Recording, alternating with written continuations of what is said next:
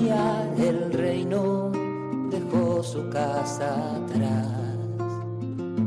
Sacerdote, la vida pone en juego pastores para el pueblo, un guía la verdad.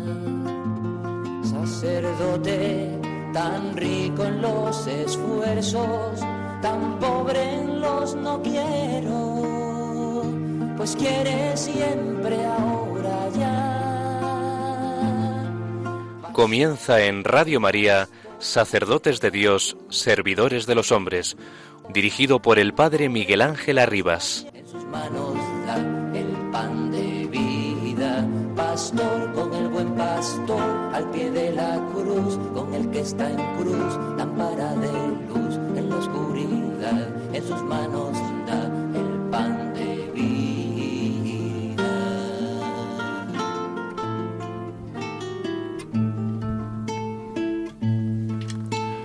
¿Qué te puedo dar que no me hayas dado tú? ¿Qué te puedo decir que no me hayas dicho tú? ¿Qué puedo hacer por ti? Si yo no puedo hacer nada, si yo no puedo hacer nada si no es por ti, mi Dios todo lo que sé, todo lo que soy, todo lo que tengo es tuyo.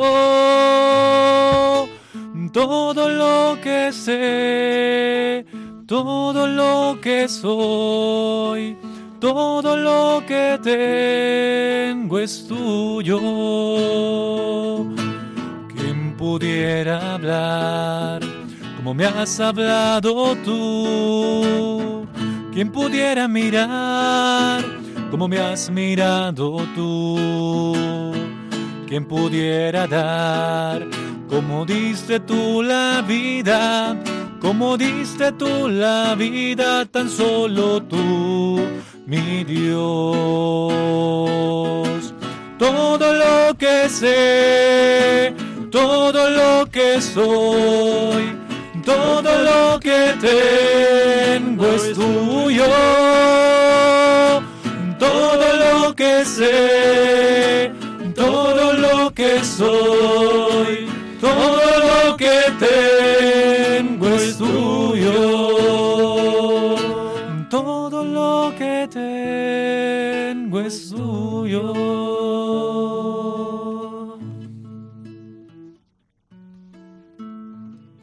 Como cristianos de comunidades separadas, nos reunimos en esta semana para orar por la unidad.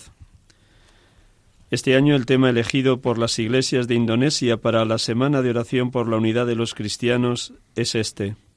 Actúa siempre con toda justicia. Este tema es imperioso, dadas las muchas situaciones que causan división y conflicto.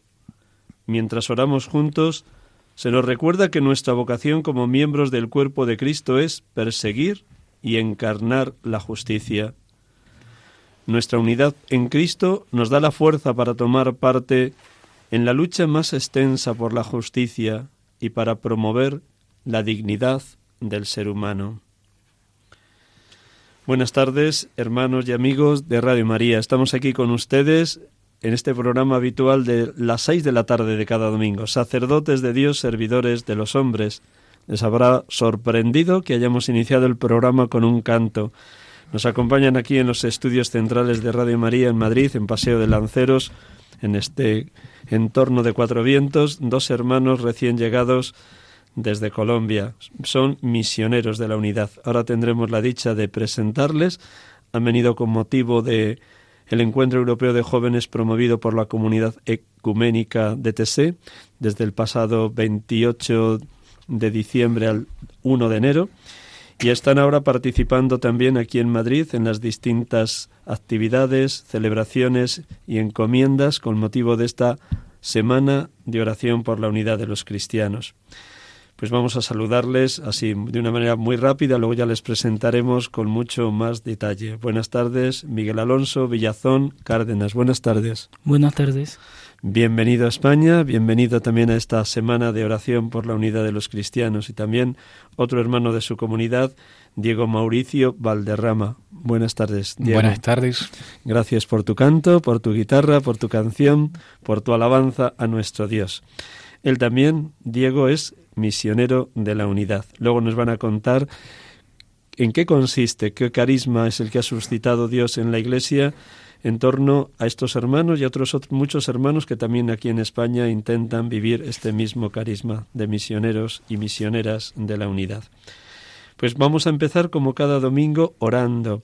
Les invito a todos a que hagan un instante de silencio, que acojan la palabra, que este texto bellísimo de las bodas de Caná, el primero de los siete signos que realizó Jesús, según el relato del evangelista San Juan, nos llama y nos lleva a vivir la unión con Cristo en clave esponsal. Las bodas de Caná está expresando que el esposo Cristo se ha desposado definitivamente con su esposa la Iglesia desde su muerte y su resurrección, con la entrega total de su vida en la cruz. El agua se convierte en vino en las bodas el vino se convierte en su sangre en la última cena y se derrama por toda la humanidad en la cruz. Pues como cada domingo, un instante en silencio antes de escuchar el texto evangélico.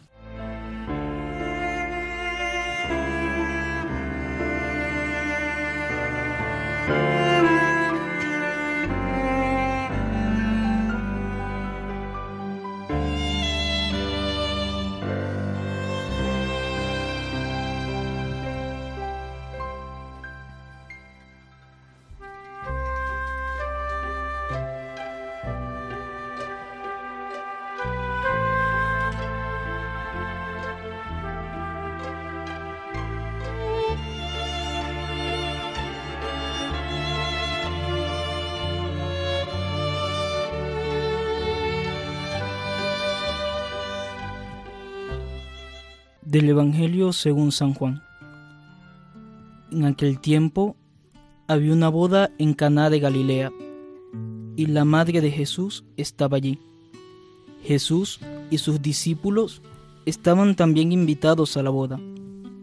Faltó el vino y la madre de Jesús le dice, no tienen vino. Jesús le dice, mujer, ¿qué tengo yo que ver contigo? Todavía no ha llegado mi hora. Su madre dice a los sirvientes, Haced lo que él os diga. Había allí colocadas seis tinajas de piedra para las purificaciones de los judíos, de unos cien litros cada una. Jesús les dice, Llenad las tinajas de agua, y las llenaron hasta arriba. Entonces les dice, Sacad ahora y llevadlo al mayordomo ellos se lo llevaron.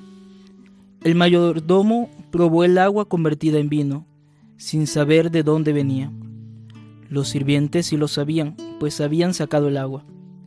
Y entonces llama al esposo y le dice, Todo el mundo pone primero el vino bueno, y cuando ya están bebidos, el peor.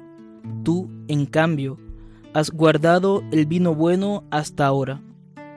Este fue el primero de los signos que Jesús realizó en Caná de Galilea. Así manifestó su gloria y sus discípulos creyeron en él.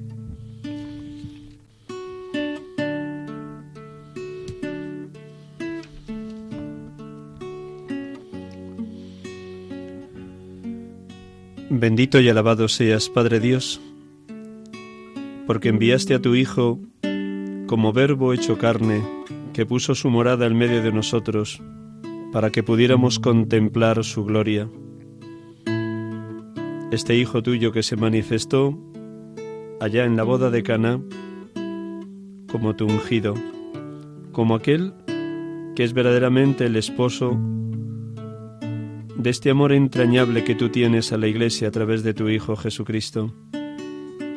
Bendito y alabado porque en tu Hijo Jesucristo nos revelas toda tu gloria, tu santidad, tu amor sin límites. Nos manifiestas que la gloria que ya se manifestó en las bodas de Caná llega a su plenitud en la entrega total de tu Hijo unigénito como Cordero de Dios que quita el pecado del mundo en la cruz. Bendito y alabado seas, Señor Jesús, Cristo amado, porque fuiste tan humilde que escuchaste lo que tu madre, la Virgen María, te solicitó. No les queda vino. Aunque en un primer momento le contestaste que no había llegado la hora, luego, cuando ella mueve a los criados de aquella boda a que llenen aquellas seis tinajas de agua, tú convertiste el agua en vino para que aquella fiesta no terminara en amargura y en tristeza. Y realizando este gesto, este gesto, este signo, creciera la fe de tus discípulos en ti, como el enviado del Padre, como el verdadero esposo, como el verdadero dueño de toda la vida. Alabado y bendito seas, Señor Jesús y alabado también Espíritu Santo, Espíritu de amor, porque a través del gesto del vino nos manifiestas que Cristo ha dado la vida enteramente por nosotros en la cruz, que no se ha reservado nada, que por poder participar cada día del sacramento del amor, del banquete eucarístico, de esa alianza nupcial que Él traza y sella con la Iglesia, somos totalmente inundados de luz, de alegría y de gozo, para llevar también esa misma buena noticia de salvación a todos los hombres. Bendita, adorada, Santa Trinidad, porque venís a nuestro encuentro y nos tomáis posesión por completo.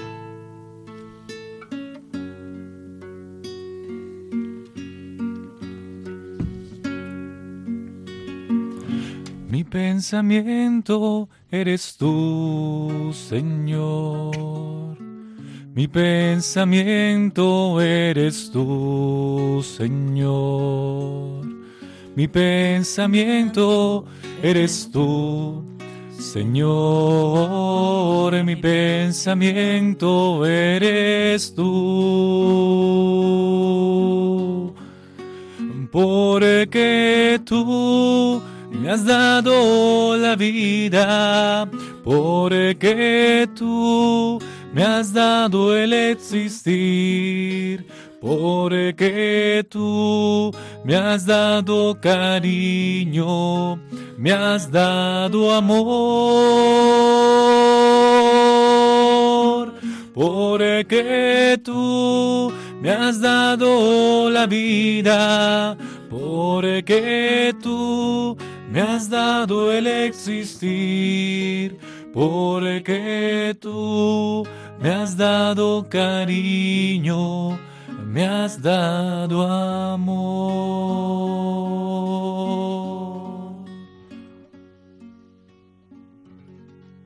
Muchísimas gracias, Diego, por tu música, por tu canto, por tu alegría, por tus ganas de bendecir a Dios a través de la música. Quien canta, reza dos veces. Enhorabuena. Estamos con ustedes en Radio María, sacerdotes de Dios, servidores de los hombres, para vivir y rememorar lo que toda la Iglesia está celebrando junto con los hermanos de otras iglesias y confesiones cristianas, la Semana de Oración por la Unidad de los Cristianos. Y hemos querido traer a los estudios de Radio María en este programa a dos hermanos venidos desde Colombia, que aterrizaron acá en Madrid en el pasado mes de diciembre, a las puertas ya de iniciarse el encuentro europeo de jóvenes en torno a la comunidad de TSE. Pues presento a los dos hermanos que están aquí conmigo en el estudio. Son jóvenes en camino de formación y deseosos de llegar a completar este itinerario que han iniciado, ahora con votos simples, el día de mañana, si Dios quiere, con votos perpetuos y también, si Dios lo tiene bien y su obispo así lo discierne sacerdotes. Miguel Alonso Villazón Cárdenas es hermano que está estudiando tercero de teología, tiene 25 años, nació el 17 de octubre de 1993 en Valledupar, donde ahora mismo reside, y estudia su teología en la Universidad Santo Tomás de esta misma ciudad, en esta diócesis también de Valledupar. De nuevo, buenas tardes, Miguel. Buenas tardes. Y también nos acompaña Diego Mauricio Valderrama, que le han escuchado ustedes con su guitarra y su canto, tiene 27 años, está estudiando en el tercer año de filosofía, también camino de sus futuros votos perpetuos y de su futura ordenación sacerdotal, si Dios lo tiene a bien, y así lo discierne su obispo. Nació el 17 de abril de 1991 en Guadalupe, Aula. Huila. Huila. Sí. En el Huila. Sí. Muy bien. Pero está viviendo también con estos hermanos misioneros de la unidad en Valledupar. Y a la vez también está trabajando como docente en un colegio diocesano de secundaria. Pues nada más, vamos con esta breve presentación. La primera pregunta que nos brota así muy espontáneamente, ¿cómo nace vuestra vocación de misioneros de la unidad? Bueno, Miguel. Sí, bueno. En mi caso eh, fue desde mi entorno familiar. Primero ver la desunión que se veía en mi familia. Desde ahí empezó como el deseo de la unidad. Primero unidad familiar. Allí poco a poco los giros que da la vida dentro de la parroquia donde nací, donde realicé mi sacramento, bautismo, primera comunión y confirmación. Allí mismo empezó la inquietud al servicio, de manera especial eh, a servir. Entonces estaba en comunidades juveniles, eh, ya comunidades más adultas basadas en la fe, y empezó a darme gusto, una inquietud vocacional, pero primero no quería ser sacerdote, no estaba en mi corazón, pero sí tenía ganas de servir, tenía ganas de cumplir una misión dentro de la iglesia. Entonces, me acuerdo tanto, llegó una misionera eh, franciscana, es muy amiga de los misioneros de la unidad, y pues ella me contó su testimonio y empezó a decirme de que no debía tener miedo, de que podía dedicarle mi vida a Dios, que si no quería ser sacerdote podía ser religioso, podía ser fraile. Ahí en el caminar, como las cosas de Dios son perfectas, llegué un día a vivir una Eucaristía donde los que estaban sirviendo eran los misioneros de la unidad. Allí empezó una curiosidad dentro de mí y estos de dónde son, porque nunca los había visto y estos misioneros de dónde salieron, hasta que me acerqué a uno de ellos, que es mi actual superior, me acerqué, le pregunté de dónde era, que son misioneros de a dónde, y me empezó a mostrar el carisma. Me acuerdo tanto que en esa época, y eso fue hace seis años, estaba una misionera de aquí de Madrid, misionera de la unidad, estaba la hermana Águeda, y ella me hizo la primera en- entrevista, como haciendo el discernimiento vocacional, y ella me hizo la primera entrevista dentro de la comunidad y continué, continué conociendo un poco más. Ya después no solamente fue el deseo de la unión familiar, las situaciones que ocurrían en mi, en mi familia, sino que ya lo veía algo más lejos. Entonces, la cita bíblica, Juan 17, 21, que todos sean uno, fue lo que llenó mi corazón y me dijo, esto es lo que debes hacer, este es el camino que debes seguir, esta es la misión que tienes para ti. Porque yo no me identificaba con ningún carisma de la iglesia, pero este sí, la unión, la unidad y el paso del tiempo, conociendo a mis formadores, conociendo a mis hermanos y la misión como tal mm, me fue motivando más. En Valledupar no hay iglesias históricas, pocas, pero si buscamos mi comunidad, buscar la unidad entre todos los cristianos. Diego, ¿cómo nace tu vocación? ¿Cómo ha ido creciendo? Gracias, Miguel. Luego seguimos desarrollando este carisma tan concreto de misioneros de la unidad. Bueno, mi vocación inicia con justamente un viaje a Valledupar. Yo estaba en el Huila y una vez conociendo toda la costa caribe, por curiosidades de la vida llegamos a Valledupar a conocer a una tía que, que nunca en mi vida había visto. ¿no? Me gustó el convento, donde ella es Clarisa, religiosa Clarisa, y yo le dije que me quería quedar eh, un tiempo con ellas. Ella me dijo que, que no podía, que no había, no había que hacer, no, al año, después de estar en mi tierra, me llamó, me llamó para Valledupar. Y como cosas de la vida, yo sin pensarlo dos veces, me fui para Valledupar sin saber yo qué iba a hacer.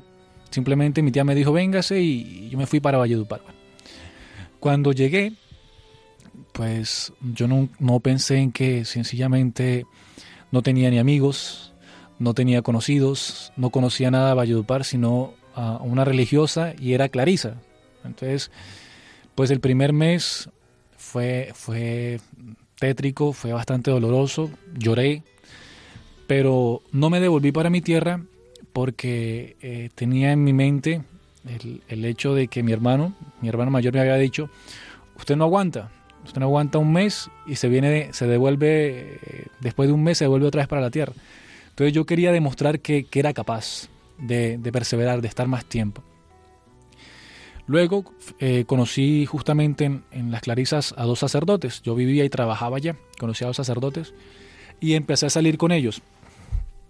Eh, uno me llevó a la parroquia, me hice músico ministerial en la parroquia, me especialicé en, percusión y aprendí a tocar guitarra y a cantar también. Eh, estando en la parroquia, me llegaron ocho veces la invitación del seminario a participar en una convivencia vocacional. Yo dije que no, que no, que no. A la octava tenía yo mi novia, pero dije voy a ver, voy a experimentar qué es eso. Fui a una convivencia vocacional, me gustó y, me quedé en el seminario eh, un tiempo como, como vocacional. ¿no? Eh, bueno, después de eso conocí a otra comunidad religiosa, unos amigos. Eh, estuve con ellos año y medio. Dejé el seminario y sin quererlo, después de ser 15 días que me invitaron a un retiro, duré fue año y medio en esa comunidad. Eh, me fui para nuevamente, eh, regresé, estuve en Bogotá con mi familia. Nuevamente volví a Valledupar eh, a ver si, si, pues, si podía seguir con la vocacional o entrar nuevamente en el seminario diocesano de Valledupar. Eh, las cosas no se dieron en el seminario y yo dije, bueno, no más, no, no insisto más con la vocación. Eh, si, si entro a algo religioso a un seminario, será porque Dios me diga, Diego, tú estás dispuesto a dejarlo todo y a seguirme. Yo, yo dije, cosa que no va a ser así. Dios no, nunca va a decirme eso. Pues me puse a retar a Dios. Lo reté. Y estando donde mi tía en las Clarisas, eh, llegaron los misioneros de la unidad. ¿no? Yo dije, bueno, eh, los he visto, voy a saludarlo. Fui, saludé y me devolví nuevamente, me, escondí, por decirlo así, en, en, el comedor. Allá llegó el padre, padre Geomar, eh, sacerdote de la comunidad de los misioneros de la unidad, donde estaba yo. Y empezó a hablarme, a, a decirme, a darme un poco, eh, a hablarme de la vocación. Yo le conté la experiencia que había tenido. Y como cosa de Dios, me dijo justamente las palabras con las que yo reté a Dios, ¿no? Me dijo, si yo te digo en este momento que dejes todo y te vengas conmigo, ¿tú qué harías? Yo dije, bueno, eso no, eso, eso no es el Padre Geomar, es, es Dios el que me lo está diciendo a través del Padre Geomar. Yo dije, Padre, me voy, me voy con usted. Me dijo, bueno, eso era un domingo, eh, eh, un sábado 30 de diciembre. Me dijo, bueno, mañana 31 lo espero, domingo lo espero en, la casa, en la parroquia, la dirección es esta. Y me fui, me fui. Eh, justamente un 31 de diciembre. Eh, no hice experiencia con ellos. El día que llegué a la casa inmediatamente ingresé. Todo, todo se dio. Y desde el momento pues estoy en la comunidad y gracias a Dios. Enhorabuena a los dos por haber dicho sí a la voluntad de Dios. Decías antes muy bien, Miguel, que te duele desde niño cuando hay rupturas en la familia, cuando hay rupturas entre las distintas iglesias cristianas y confesiones, que hay dolor cuando hay enfrentamientos entre los seres humanos, cuando hay dolor en guerras. ¿Qué, ha suscitado Dios a través de este carisma concreto de misioneros de la unidad? ¿Cuáles son los rasgos fundamentales del carisma? Os complementáis los dos, Diego, Miguel, Miguel y Diego. Bueno, eh, de manera inicial, la unidad de la iglesia, obviamente, la concordia entre los pueblos, eh, esos son pasos que se van dando dentro de la misma comunidad como tal y uno lo va conociendo. Es un carisma eh, difícil dentro de la iglesia, pocas las comunidades que lo tienen. Primero por el temor. Eh, no es algo desconocido para las personas que dialogar con otras comunidades, con otras confesiones cristianas, a muchos les llega hasta pensar si avanzo mucho, no llevo el debido proceso, no dialogo de manera correcta, puedo ganarme hasta una excomunión dentro de la iglesia. Entonces yo siento que por eso de pronto es el temor de muchas personas. Pero cuando pensamos en ecumenismo, pensamos en la unidad de los cristianos, no nos quedamos en esas cosas, sino que miramos es directamente el corazón de las personas que hay allí. Ese corazón donde inunda amor se ve el rostro de Cristo. Allí está Jesús presente, el mismo Jesús que yo conozco, el mismo Jesús que ha cambiado mi vida, que me ha transformado, que me ha llevado a ser una persona diferente. Entonces, si yo lo siento en mi corazón, obviamente que el mismo hermano, independientemente de la confesión que, que tenga, va a sentir lo mismo, porque Dios nos habla todo. Desde la realidad, yo decía al principio mi realidad y la forma en que a mí me habló, la forma en que llegó a mi vida, llegó a mi corazón. Y cada quien tiene su historia de vida, tiene su realidad. Y esas dificultades que buscan más que todo desunión entre las personas, yo siento que son como las acechanzas del demonio, que no quiere que la iglesia le esté unida, que es lo fundamental, más en esta semana que estamos viviendo aquí la semana de oración por la unidad de los cristianos. Otros rasgos de los misioneros que a ti desde el primer momento que te lo fueron explicando los padres te fue impactando, Diego. Bueno, a mí desde el principio me dio curiosidad justamente eh, el, trozo de evangelio en el cual nosotros pues nos, nos, eh, nos, configuramos como, como comunidad, ¿no? Que es que todos sean uno, como tu Padre en mí y yo en ti, que también ellos sean uno en nosotros, ¿no? Eh, pues lo que decía Miguel, el chiste de la comunidad no es impartir doctrina eh, filosófica, teológica, y que los hermanos se vuelvan católicos, no, sino el chiste es hacernos uno, ¿no? Buscar que haya un diálogo, una hermandad, una fraternidad, ¿no? Eh, por ejemplo, nuestro Señor Jesucristo pues no juzgó, en ninguna parte se habla de que Él juzgó a, a, los judíos, eh, a los sacerdotes de, ese tiempo, no, sino que lo que buscaba era justamente eh, la unidad, ¿no? la misericordia, el amor para todos. Pues en la comunidad nosotros lo que queremos es justamente eso, buscar una unidad, un vínculo de fraternidad entre, entre las distintas denominaciones cristianas. Eh, llámese cualquier nombre, cualquier denominación. El chiste es eso. El hecho de haber venido al encuentro europeo de jóvenes en torno a la comunidad ecuménica de TC os ha hecho vivir en primerísima persona esa realidad, porque había jóvenes de Rusia, de Ucrania, de Polonia, de, de Eslovenia, de Alemania, de todos los países prácticamente europeos y habéis tenido contacto con ellos, unos católicos, otros ortodoxos, luteranos, anglicanos, calvinistas. ¿Cómo habéis vivido ese respirar en común esos cuatro o cinco días aquí en Madrid, finales de diciembre y hasta el 1 de enero? Bueno, eh, algo que nos pareció, nos pareció muy, muy curioso, ¿no? Y es que ver, bueno, según lo que decían los datos, 13.000, 16.000 jóvenes ver que en la oración de TC eh, toda esa cantidad de jóvenes completamente en silencio, ¿no? sin móviles, sin celulares, eh, sino concentrados en lo, que, en lo que estaban, que era la oración, fue algo que realmente eh, nos llamó o nos movió muchísimo. Pues es difícil ver en una iglesia tantos jóvenes o en algo tan apoteósico, pues tantos jóvenes en silencio, justamente pues pidiendo a Dios por los demás, ¿no? Eh, eso fue algo que nos llamó muchísimo la atención. ¿Y en el tú a tú con los que estaban en vuestra casa o en vuestra parroquia? Fue una experiencia magnífica. Bueno, confieso de que siempre me ha impactado la vida de ecumenista. Eh, me gusta la historia de vida de, de Kiara, Kiara Lubich, de los Focolares, y en el caso del hermano Roger, de TC.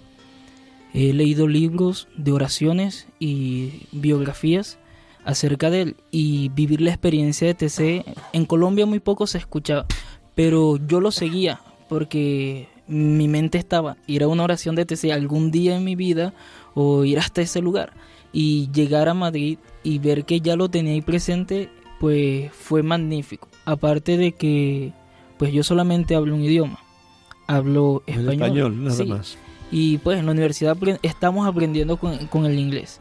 Y en la casa donde estaba, en la casa de las misioneras donde estoy, estoy quedándome estos días aquí en Madrid, teníamos unos jóvenes de Polonia. No les entendía nada de lo que hablaban, de lo que decían. Había un sacerdote también. Y, pero su rostro, solamente en los, en los momentos en que compartíamos, verle el rostro, las ganas, el deseo de oración, eh, el querer compartir, y eso decía mucho. Entonces, como dice el hermano Roger en algunas oraciones, el silencio, en el silencio habla Dios, pero en el silencio también se ve el rostro de Dios reflejado en, el hermano. Y eso me gustó muchísimo, me llamó y me impactó de esta experiencia de TC. ¿Cómo está la realidad del ecumenismo en, en Colombia, en vuestro país? Porque así desde aquí, desde el horizonte de España, podría parecer que es también un país como España mayoritariamente católico, Tal vez también ahí se está dando ya un proceso de secularismo grande. No sé si los hermanos de otras iglesias mm, están abiertos al diálogo. Contadnos un poquito, porque lleváis ya muchos años, al menos seis años, como misioneros de la unidad, o al menos vinculados a ellos, y ya habréis tenido allí al menos tres, cuatro o cinco semanas de oración por la unidad de los cristianos, en estas fechas o en Pentecostés. No sé si allí lo celebráis en torno a Pentecostés o en estas fechas de enero. Diego.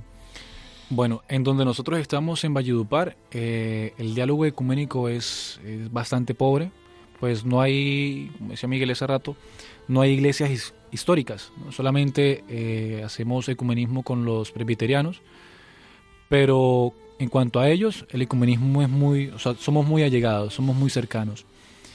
Eh, pero a nivel general, a nivel nacional, el ecumenismo es, es bastante pobre.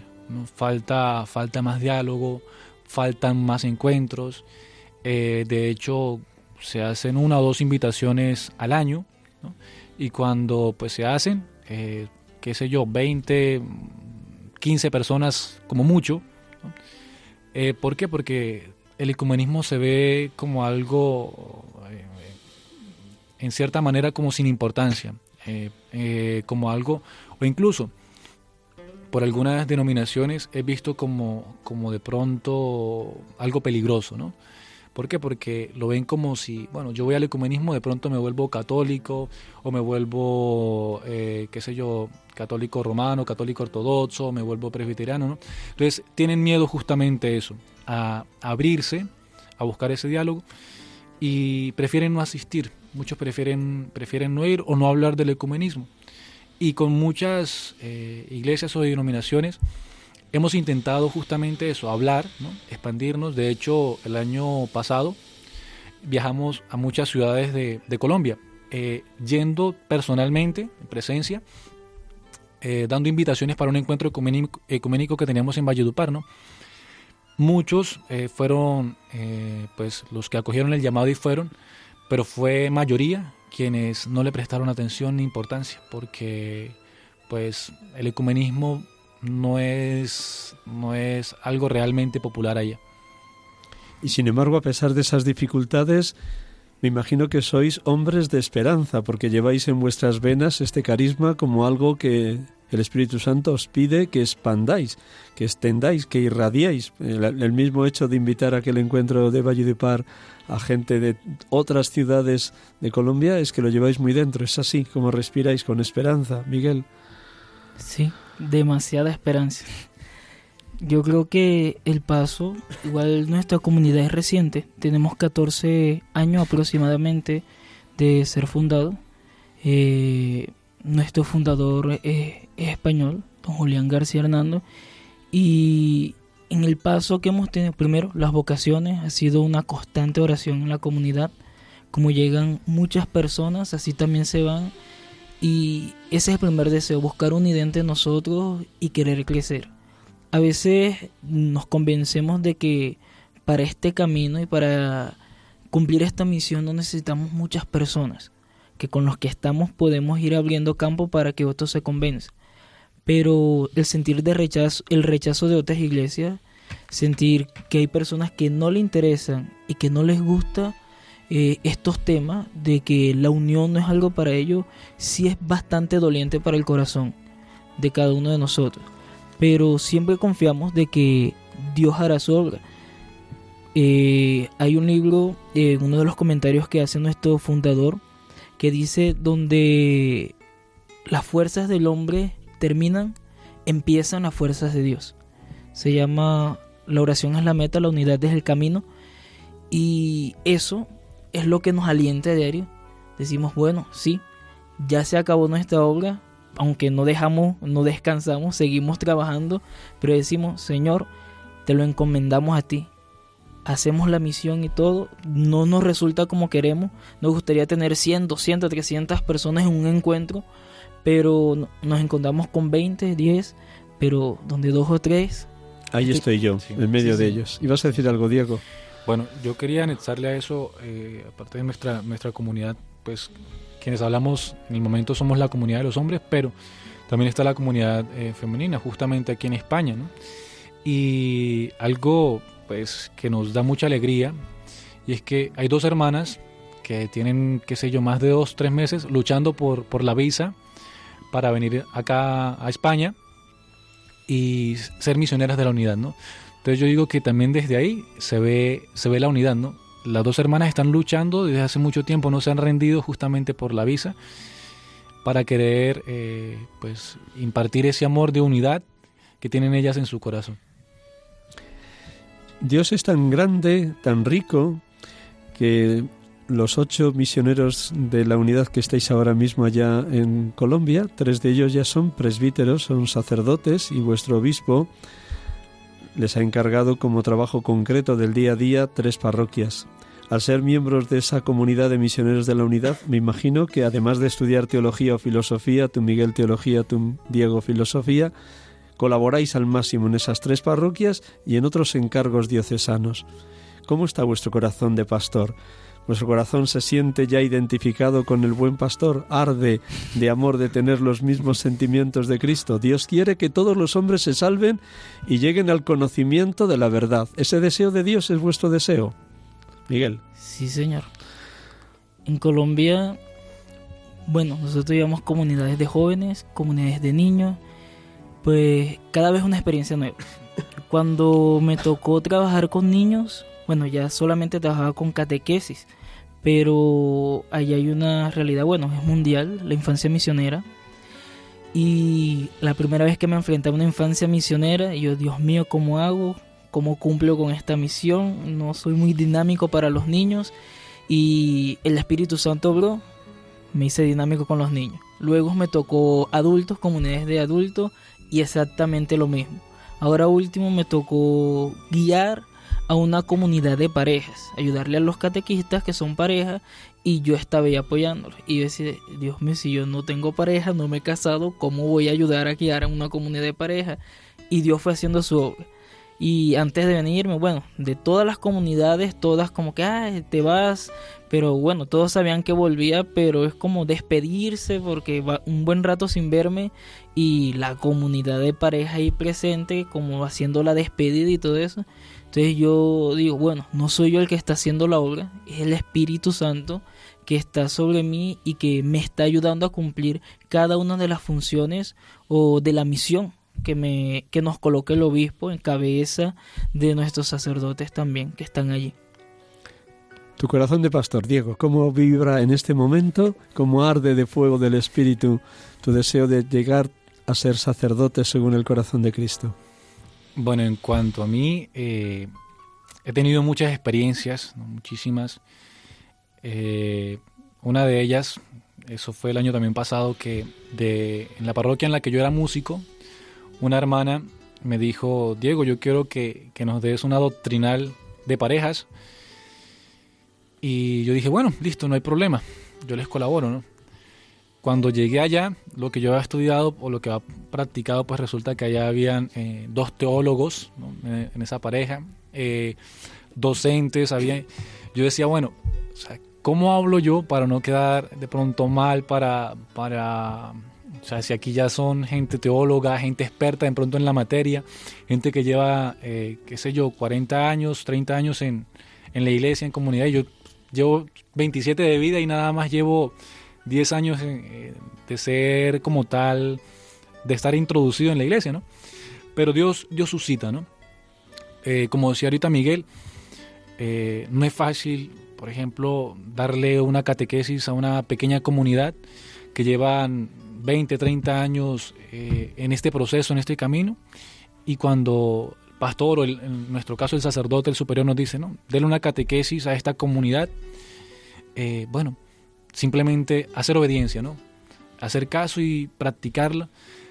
Y sea la situación que sea, ¿no? Sea si es para niños, si es para jóvenes, si es para gente adulta, si es para profesores, sea para lo que sea, siempre uno tiene que estar preparado, ¿no? Y, saber que, cuando uno prepara mucho, con sus propias palabras, el Espíritu Santo se lo, se lo, se lo, se lo transforma todo, le da un cambio totalmente trascendental.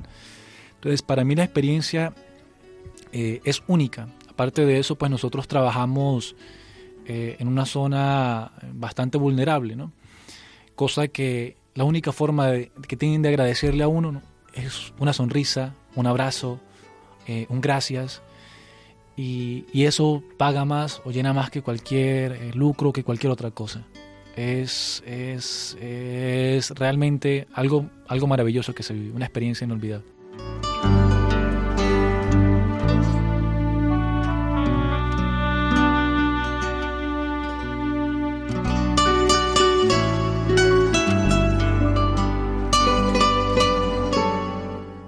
Estamos aquí con ustedes en Radio María, como cada tarde de domingo de 6 a 7, acompañándoles en este programa Sacerdotes de Dios, Servidores de los Hombres, en este 20 de enero 2019, en este segundo domingo del tiempo ordinario.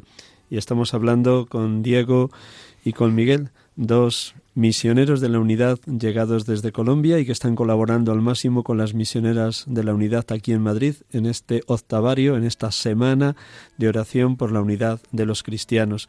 Como evocaban muy bien ambos, tanto Diego como Miguel, todo el carisma se basa en ese texto bellísimo de Juan 17. Antes de escuchar una nueva canción de Diego, permítanme que evoque de nuevo esa oración sacerdotal que tiene que resonar constantemente en todos nosotros, queridos oyentes de Radio María, y más en esta semana del 18 al 25 de enero que celebramos la semana de oración por la unidad de los cristianos. Santifícalos en la verdad, tu palabra es verdad. Como tú me enviaste al mundo, así yo los envío también al mundo, y por ellos yo me santifico a mí mismo, para que también ellos sean santificados en la verdad. No sólo por ellos ruego, sino también por los que crean en mí, por las palabras de ellos, para que todos sean uno, como tú, Padre, en mí y yo en ti, que ellos también sean uno en nosotros, para que el mundo crea que tú me has enviado. Yo les he dado la gloria que tú me diste, para que sean uno como nosotros somos uno.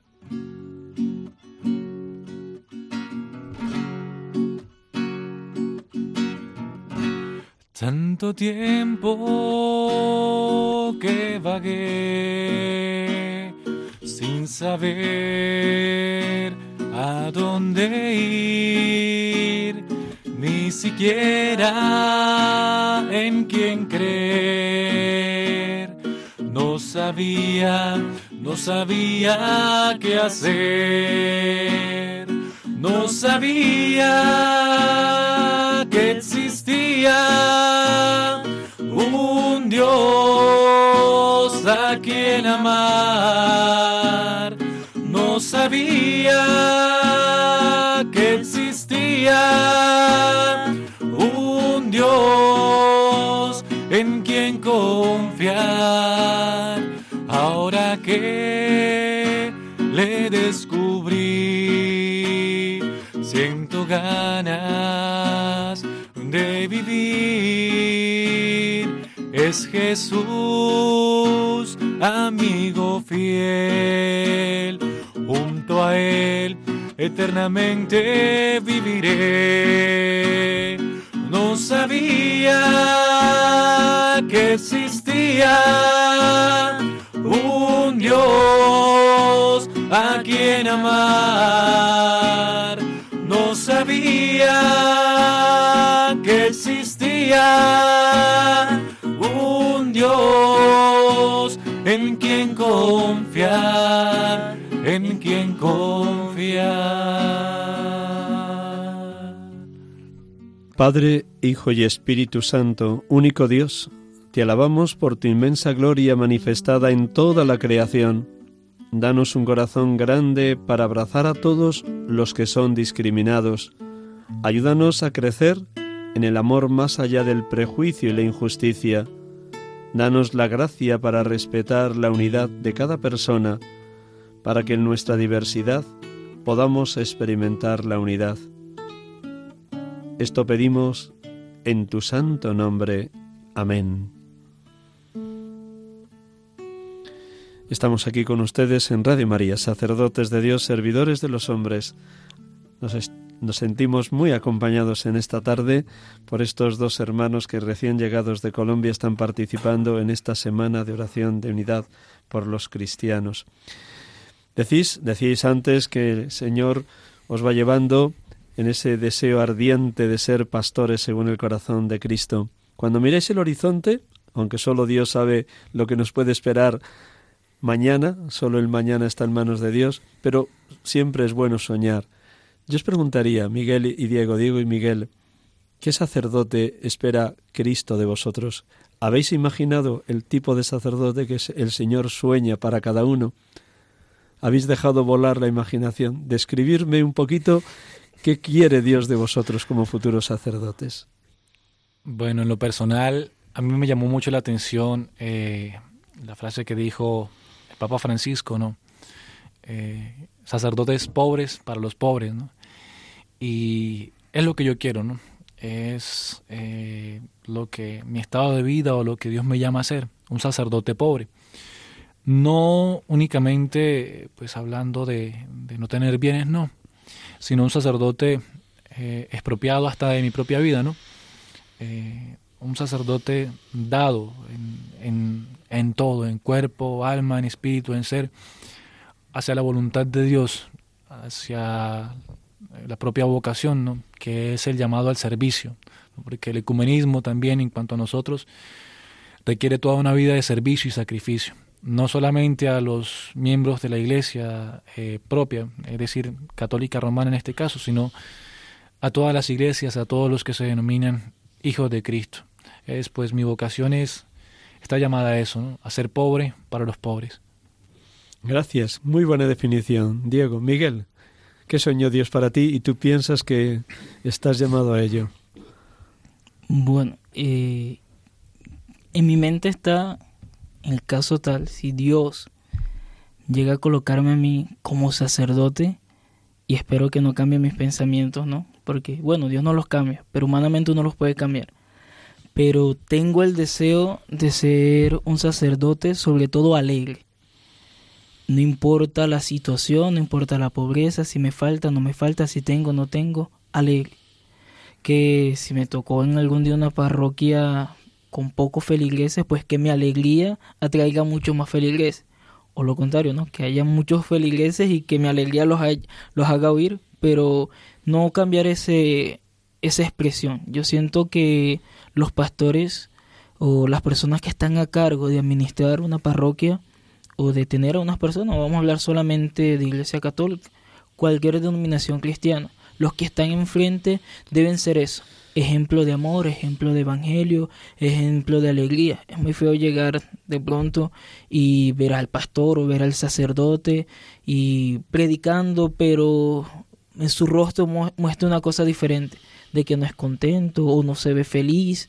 Entonces yo quiero primordialmente eso y lo que está llamado a mi vocación, un sacerdote con mucho celo por la unidad de los cristianos. Felicidades por esta postilla final, con mucho celo por la unidad de los cristianos. Y quédate con ese texto de Filipenses 4:4 que evoca muchas veces el Papa Francisco.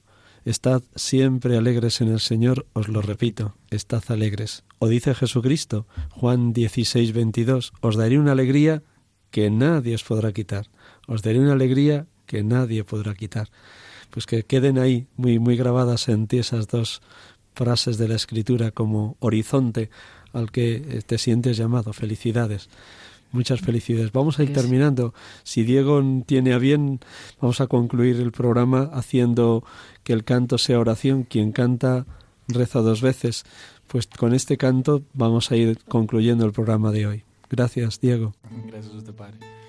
vamos a concluir justamente con la, con la oración que el mismo Jesucristo nos enseñó, ¿no? Padre nuestro que estás en el cielo, santificado sea tu nombre. Venga a nosotros tu reino y hágase tu voluntad en la tierra cielo. Danos hoy nuestro pan de cada día. Perdónanos como perdonamos a los que nos ofenden. No nos dejes caer en la tentación, mas líbranos del mal. No nos dejes caer en la tentación, mas líbranos del mal. Amén.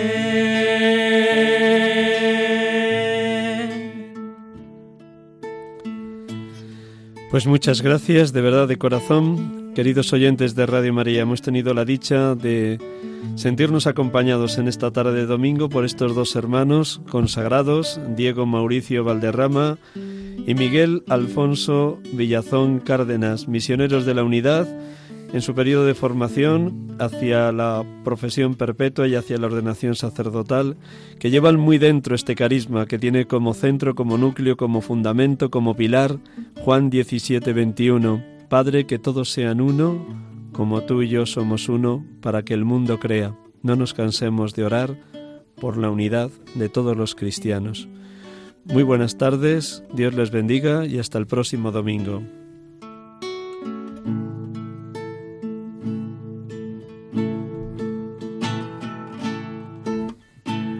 Jesús, tú eres la persona más importante en este lugar. Jesús, tú eres la persona más importante en este lugar. Rey de reyes Señor de señores, aquel que mi vida cambió, Rey de reyes, Señor de señores, aquel que mi vida cambió.